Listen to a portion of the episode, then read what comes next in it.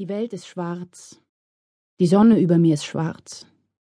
Ich stehe da, den Kopf in den Nacken gelegt, die Augen weit offen. Ich versuche den Moment ganz in mich aufzunehmen, ihn mir zu merken, keine anderen Gedanken zuzulassen. Die Bäume rauschen leise, es klingt fast feierlich. Nur die Vögel in ihren Wipfeln zeigen sich unbeeindruckt von dem, was gerade geschieht. Sie singen gegen die Dunkelheit an, als ob es um ihr Leben ginge. Die Sonne ist schwarz und ich stehe da und bade mich in ihrem Anblick. Es gibt keine Wärme mehr. Kein Licht. Dies ist nicht die erste Sonnenfinsternis, die ich erlebe.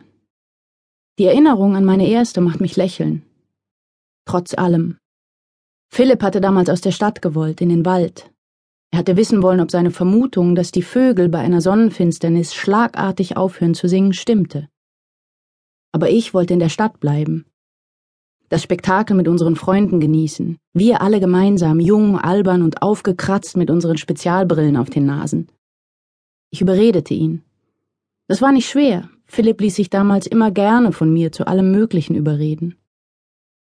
Er startete einen letzten Versuch, sagte, dass es alleine und im Wald viel romantischer sei. Ich sagte, sei nicht kitschig, und er lachte. Wir blieben also in der Stadt, bei unseren Freunden. Seltsam ist, dass ich mich nicht mehr daran erinnere, wie die verdunkelte Sonne aussah. Ich erinnere mich an alles drumherum, an das Geschnatter unserer Freunde, an die Musik, die aus dem Radio kam. Ich erinnere mich, dass es verbrannt roch, weil irgendwer den Grill angeworfen und Würstchen darauf vergessen hatte. Ich erinnere mich an Philipps Hand in meiner. Ich erinnere mich, dass wir die Brillen irgendwann abnahmen, weil sie beim Küssen störten. Wir hatten einander bei den Händen gehalten und den Moment wohl einfach verpasst. Und zum ersten Mal hatten wir über die Zukunft gesprochen. Was ich zuvor immer abgelehnt hatte, weil ich nicht glaubte, dass es das gab, die Zukunft. Aber wir hatten gehört, dass die nächste Sonnenfinsternis in unseren Breiten im Jahr 2015 kommen würde und die übernächste erst im Jahr 2081. Und das war konkret. Das konnte ich glauben. Also hatten wir ausgerechnet, dass Philipp bei der nächsten Sonnenfinsternis fast 40 wäre und ich immerhin 37. Wir hatten gelacht über den schieren Irrsinn des Gedankens, dass wir einmal so alt sein könnten. Aber wir versprachen einander, dass wir beim nächsten Mal besser aufpassen würden, dass wir sie sehen würden, gemeinsam, die schwarze Sonne. Und zwar im Wald, damit Philipp das überprüfen konnte. Die Sache mit den Vögeln. Ich stehe auf einer kleinen Lichtung mitten im Wald. Allein. Ich bin 37 Jahre alt. Ich starre eine riesige schwarze Sonne an, sie starrt zurück, und ich frage mich, ob Philipp sie auch sieht. Ob man sie sehen kann von dort, wo Philipp ist.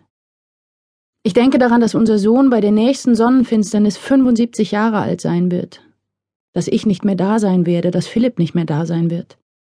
Das hier, dieser Tag heute, das war unsere letzte Chance. Während ich so dastehe und der Mond sich die letzten paar Millimeter vor die Sonne schiebt, wird mir klar, dass Philipp Unrecht hatte. Das gefiederte Orchester um mich herum ist keinen Deut leiser geworden. Ich frage mich, ob ihn das enttäuscht oder gefreut hätte. Sage mir, dass das keine Rolle mehr spielt. Philipp ist nicht mehr da, denke ich. Philipp ist weg. Philipp ist verschwunden. Philipp ist vom Rand der Welt gefallen. Und in diesem Moment hören die Vögel auf zu singen. Der Friseur hat ein schönes Gesicht mit markanten Wangenknochen und schlanke, feminine Hände. Ich habe gezögert, den Salon zu betreten, bin ein paar Mal bewusst daran vorbeigelaufen, bevor ich durch die Tür getreten bin. Nun sitze ich hier auf einem drehbaren Stuhl und fühle mich ausgeliefert.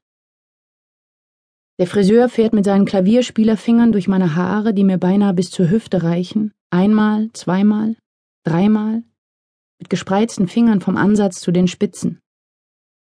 Er stößt bewundernde Laute aus. Eine Kollegin, die sich als Katja vorstellt, kommt hinzu, befühlt ebenfalls meine Haare. Die Berührungen der beiden sind mir unangenehm, viel zu intim. Es gab so viele Jahre lang nur einen, der meine Haare anfassen durfte. Und er hat sie geliebt. Er hat seinen Kopf auf ihnen gebettet, er hat mit ihnen seine Tränen getrocknet. Dennoch lasse ich den beiden ihren Spaß.